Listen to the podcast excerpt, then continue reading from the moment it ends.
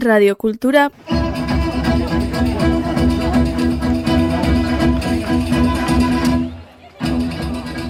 puntu eus.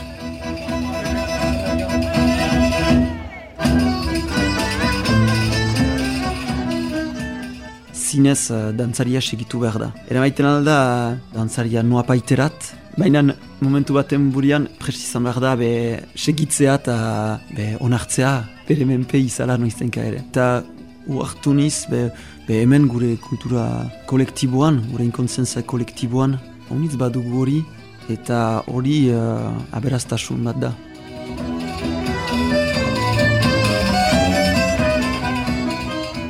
Beraz, uh, Xabi Nuk, Bayonesa, sortzez, ni ikasketa guztiak Bayonan gaindi egin ditiat, eta gerraiteko eldutasunat eldu arte, be, hiparlez nian untsa ez hautzen. Jena diat, honitz Bayonan egoiten nintzen, eta gure kultura enun ez hautzen, eta gure lujaldea ere ez. Arrabita asidiat zazpi urtekin, bai uh, bainoko gontxarroetorioan eta baita ere harituz jendea ikin, gastapenetik uh, kantaldiko errepertorioa joz. Eta gero, naiz eta ikasketak uh, ere ikuntzan egin, momentu baten murian, uh, erabeki bat hartu diat uh, pasio hortaz bizitzea, haste bururo musikana nintzen, eta hastean zehar ofizio batean, eta momentu batean zen gehiago bizigarri, beraz, autua egin diat eta guai arte momentukotz, hala, egin eitzen duk.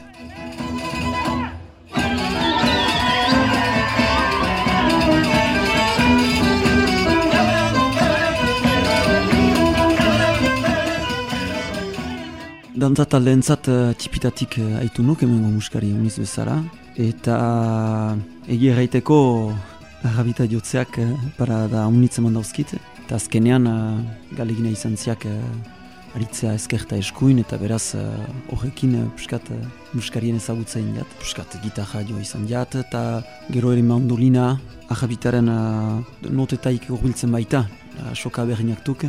Eta hortik uh, ala ere, bai, gehien bat arrabita. Kostatzen zauke, arrabita ikastea, jakizak. Diat, arrabita da tresna bat nun uh, luzaz lantzen den soinia. Eta beste tresna batzuekin, aski erreski nahi dukan soinua ateratzen alden, bioinaikin ez. Eta ia teknikak daukala soinu hau ikartzen, eta beraz horrenak pastu behar dira teknika hori lantzen.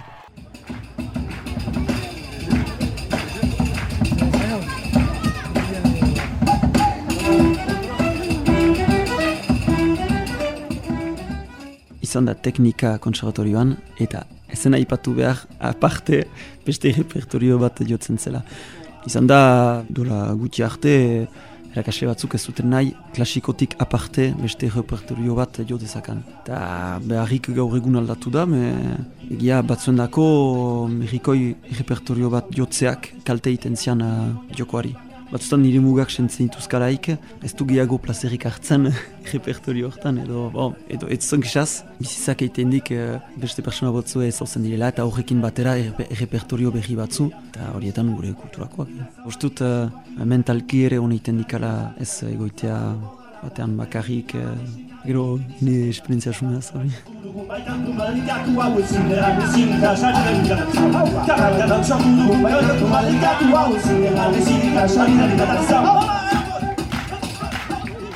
Beraz, uh, proiektu omnitarikoa bilaka kolektiboa da.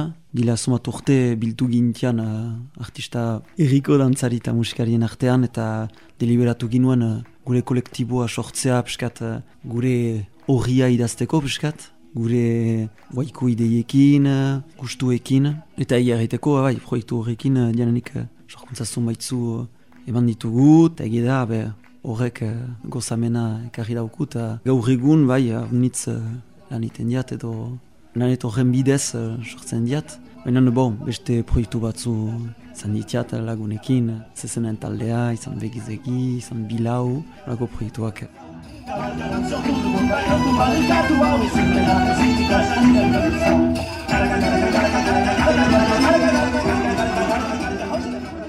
Bilakak kolektibo hortan. Gure gogoa izan zen, behara, gure erriko dantza taldetan, errepertorio bat ikasten ginuen eta hortik nahi ginituen beste gauz batzu landu eta eraman gure artea beste espazio batzuetarat non moi arte behar da ez bere lekua edo ez zitzaion emaiten leku hori eta astapentik helburua izan da ere musikariak eta dantzariak elegarrekin lantzea hori, lotura hori Eta bon, ara, piskanaka, piskanaka, be, ditu gino etorkizunatik bilakarat uh, Iparleko Federazioan uh, IDB-en uh, sartuz. Zantzen proiektu bat nun lozen zen formakuntza eta ere sorkuntza. Emaiteko, ara, izaiten alden helburu bat, edo nahi zuten entzat piskatu junago joiteko.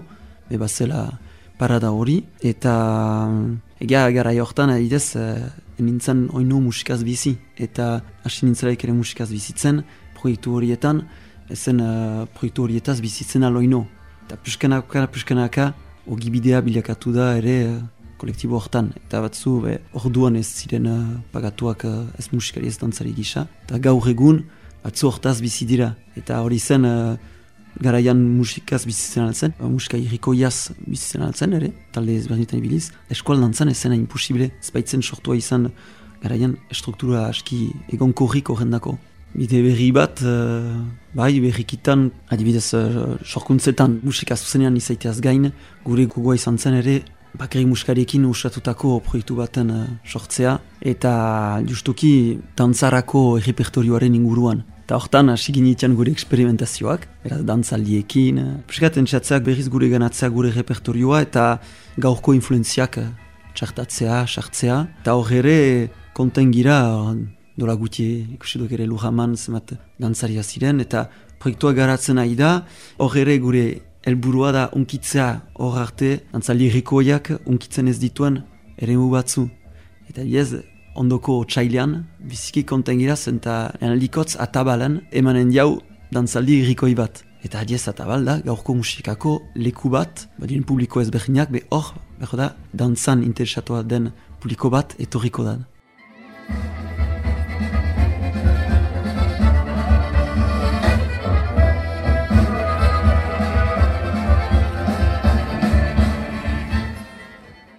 Ez da konparatzen aldiez publiko eta talde baten artean. Hor, uh, zinez uh, dantzaria segitu behar da. Era maiten alda, dantzaria noa paiterat, baina momentu baten burian presizan behar da, be segitzea eta be onartzea, bere menpe izala noiztenka ere. Eta uartu niz, be, be hemen gure kultura kolektiboan, gure inkontzientzia kolektiboan, honitz badugu hori, eta hori uh, aberaztasun bat da. Horruko badugu, eta Hortaz baliatu behar gira behentsatzea, zakit doinuak erakasterakoan be albezen fite ikasi, notatu memorioaren zat, baina entzatu gero, barneratuz geroz, segidan uh, lotura hori sortzea dantzariekin. Bon, izan da bai bilakaren uh, proiektu berri horren aipamena, mez bakarrik, hor uh, aipatu diaulenago, horten izan diren kabalkadetan, haiez uh, aierreko kabalkaren esperientzia ukan diat, eta zinez uh, bizipen bikaina izan da, eta horre gogo eta horren inguruan, zinez uh, aipatu dugu gure artean, nola egin lotura hori, gero kabalkada guzitan egiten duen zela, errepertorioan autaketa, zer hartu errepertorio aman komunetaik, eta zer hartu sorkuntzatik, hor bat ziren doinu batzu sortuak, baina beste batzu errikoiak, baina moldaketa bereziarekin, muskarietan, baitziren bizikitrebeak zirenak uh, intresnan, baina beste batzu, erritarrak zirenak ere, eta ez zutenak tresna hartu, aspalditik, eta kabalkada hortaz baliatu nahi zirenak, haien ganatzeko berriz tresna. Eta horrentzat, behar da, moldaketaren alditik, ezin duzu berdin edatzi.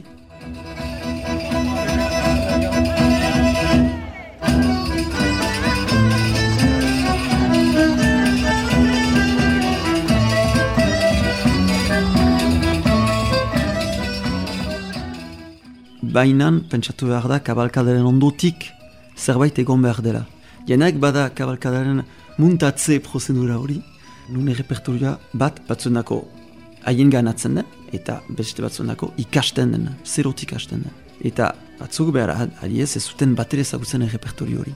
Hor ikasi dute zinez, emengo repertorio bat, gure repertorio kolektiboa dena, eta azkenean, bai, sorkuntza iten alduk, baina azkenean uh, erreskiago muntatzeko edo berriz diendea lotzeko Ustut behar dute janek eh, ikusi duten edo haitu duten gauza bat eta ikabiatu, hola erreskiago haien ganatuko dute. Zeta hor, ez dute idazle baten partidura bat diotzen, baizik eta denen partidura diotzen. Eta beraz, muntatze prozedu hortan ikasten dira dantza eta musika horiak, eta horren ondotik abakada eman eta gero, be, berriz diotu behar bani dute, beste dantzari batzu gurutzatzen baituzte, kapable izan behar dira berriz emaitea dantza hori. Eno ustez, eskola sorginak bezalako dantza batean, musika bat sortzen alda. Baina, kabalkada batean, fean zehaztu behar da, kabalkada kontekstua dela, ez da ikusarri bat. Kabalkada kontekstu batean, ustot pertsona gehiago ik ikasiko duela, be landuz egiazko eskola sorginak melodia, ez eta sorkuntza bat zen, eta gero berri jotzen alko du berantago hor ikasi du, eta aldiz fanango harin fanango harin harin antzat, bat dira melodia unitz, hor sorkuntza izaten da. Eta hor, aierako kabakadan, xantzaukan dugu, Christophe Iriart artista erritarra baitzen, eta jananik baitzuen uh, fanangoaren zoro egarria, eta ikusi duk, eta hor sorkuntza bat da, hor posible da.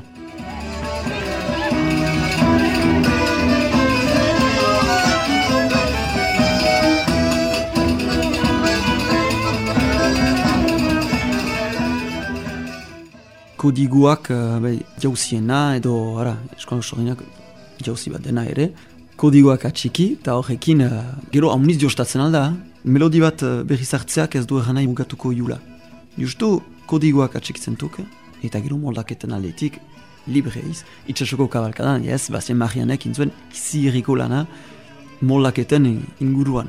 Bazakian bazura musikari talde aski bat aspalditik alerrikin ari dena eta jostatu da horrekin, eta hor, wow, denek errandie, itxasko kabalkadako musikak. Wow, fen, izi irriak zela eta egia da. Ustut uh, kodeak atxikitzen badira, gero hori izan behar dela musikari irrikoi baten uh, gaitasuna, eta biak lotzea eta abilki. Jende bat ez galduz, baina nala ere jende hau eramanez uh, eta hori haunitz jokin ingo gaikin, uh, dugu. Jokinekin uh, muntatu ginoen plaza zizineko ikuskizuna nun abia puntua izan zen be dantzaldien uh, gogoeta eta usu uh, arekin uh, horren inguruan gogoetatzen jau haritu zian ere aiehan eta bai, ustut gogoetatu behar dela horren inguruan uh.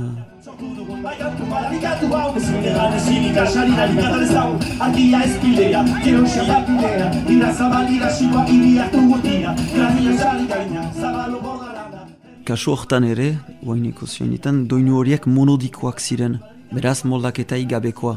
Gure musikan izan da, be, folk garaia, hor ez doka mairu eta garaia hortan, lehentasuna eman jau itzer, eta helburua zen ez haimeste koplaik ezartzea kantu batean, baina mezu politiko baten eh, sartzea bahnean. Airea ez sobera komplikatoa izaitea eta gitarra batekin uh, akompainatu ahal izaitea. Me gure doinu tradizionalak uh, azkenean monodikoak ziren eta ez ziren akompainatzen. Eta adibidez, uh, oineko zioinetan proiektuan, hortara doa lehen izaiten antzen akompainimendu bakarnetakoa, txuntxunaren zen, beraz, uh, binotako uh, musika tresna bat sokekin, eta hor badugu, kent, eta horren gainean posibe da kantatzea melopea edo aire bizkia beratz bat, bainan, oineko zioinetan proiektuan, hortik joan dira urgunago molaketak oinoa berastuz. Mainan melodia hortaik gauza unitze egiten altziren eta musikari honak direnez horrekin ostatutuk.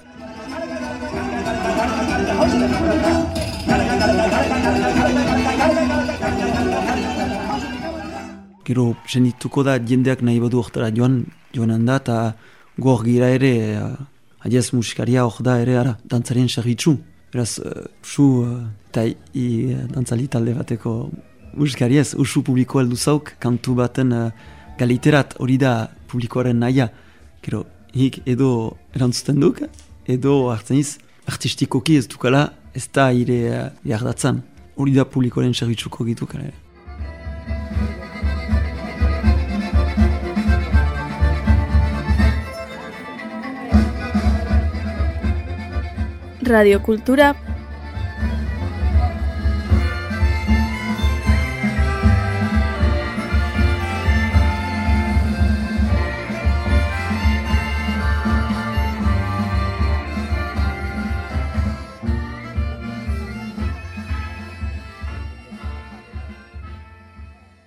Radiokultura puntu eus